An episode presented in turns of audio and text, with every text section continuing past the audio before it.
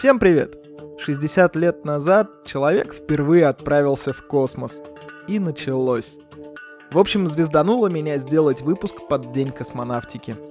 Представьте себе, какой смелостью должен обладать человек, которого привязали к ракете буквой ЗЮ коленями к груди и подожгли под задницей огромную бочку топлива.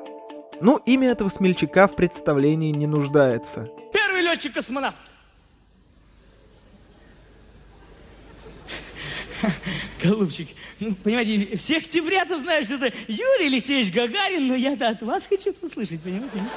Кстати, говорят, что похожая история случилась в Китае очень давно, около 15-16 веков. Легендарный китайский чиновник Вань Ху придумал такую конструкцию. Взял стул, привязал к нему двух воздушных змеев и 47 пороховых ракет. На глазах подданных он поджигает фитиль, ну, в общем, они поверили, что начальник улетел в космос, хотя и не вернулся. Все, собрался, собрался, собрался. Разобрался. Но давайте вернемся к Юрию Алексеевичу. В 1959 году партия постановила, что пора организовать отряд космонавтов. Планировалось набрать 20 человек из военно-воздушных сил, но из этой двадцатки троих человек выделяли больше остальных – Герман Титов, Григорий Нелюбов и Юрий Гагарин. Нелюбов несколько раз попадался на нарушение дисциплины. Плюс ходит байка, что Хрущев был против его кандидатуры. Вот если бы он был Любов... Титова тоже якобы задвинули из-за фамилии, только в этом случае проблема была в ее явно не русском происхождении. Первое проявление космического, блин, расизма. Итак, остался старший лейтенант военно-воздушных сил СССР Юрий Алексеевич Гагарин. 12 апреля 1961 года в свои 27 лет он и стал первым в мире человеком, который увидел Землю из космоса. Я в свои 27 пишу этот выпуск. Гайдар в свои 16 лет уже командовал полком, а мне всего лишь 36. У меня все впереди. Итак, мы знаем кто. Давайте теперь узнаем как. Долгое время полеты в космос будоражили умы людей. Вспомните того китайского чиновника. Так вот, отцом советской космонавтики считают Сергея Королева. Ну, в таком случае я бы вспомнил еще одного человека, Константина Циолковского. Если Королев отец, то Циолковский вполне себе дедушка. Эта информация чисто для ознакомления, расписывать их работы я не стану. Но важно вот что. Именно Королев придумал, как улучшить китайское пиротехническое кресло и сделать так, чтобы оно реально работало. В результате получилась такая вот штуковина. Огромная ракета, напичканная жидким ракетным топливом, а сверху шарик самого космического аппарата «Восток-1». Длина ракеты-носителя составляла чуть больше 38 метров, а диаметр около 10. Давайте нагляднее. В высоту это 10-этажный дом, а в диаметре чуть меньше автобуса Нефаза. И вот наверху этого великолепия располагается уже сам космический корабль. Давайте я о нем расскажу. В длину без антенн около 4,5 метров, в диаметре максимум 2,5. И теперь самое интересное. Обитаемый объем, то есть кабина космонавта, составляет около полутора кубометров. Всего полтора кубических метра. Учитывая, что это был шар, диаметр тут всего около полутора метров. То есть даже в полный рост не встать, а человека в космос запустить норм.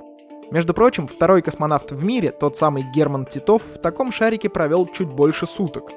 Ноги, наверное, затекли адски. В общем, в таких вот условиях летало целых шесть человек. Потом уже были другие модификации и другие ракеты.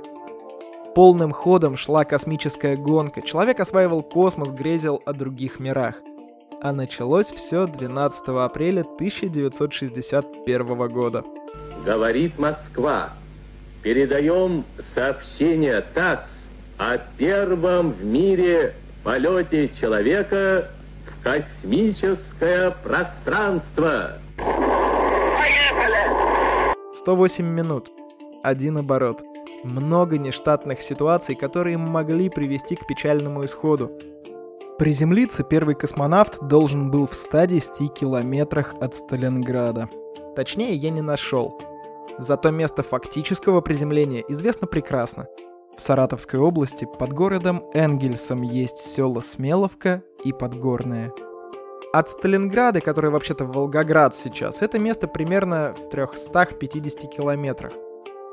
То есть Погрешность приземления была от 240 до 460 километров.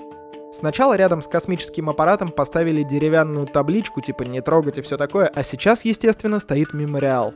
Тогда Юрию Алексеевичу присвоили медаль за освоение целинных земель, между прочим.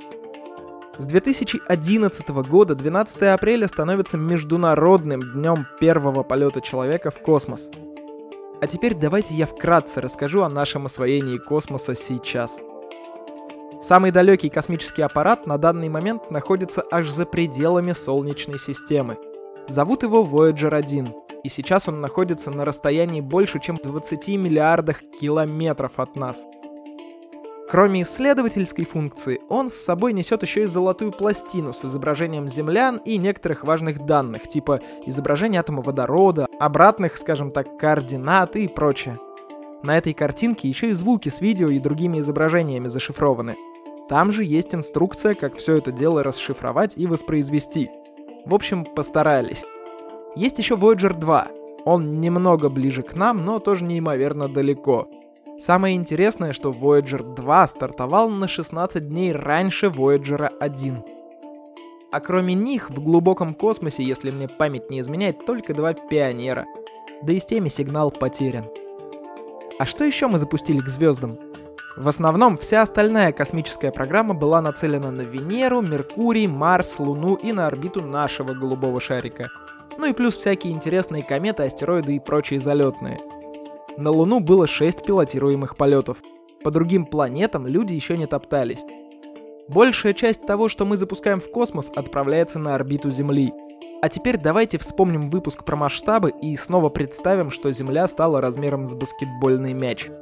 Орбита Земли в таком масштабе становится примерно на высоте пупырышка этого мяча. Вот вам и освоение космоса. Но остаются эти Вояджеры. Мы готовимся высадить человека на Марс — мы начинаем выходить в космос, и я очень надеюсь увидеть, как продолжится знакомство человека со Вселенной. Это один маленький шаг для человека, но гигантский скачок для всего человечества. С Днем космонавтики, друзья! Меня зовут Роман Юдаев. Услышимся в следующем выпуске.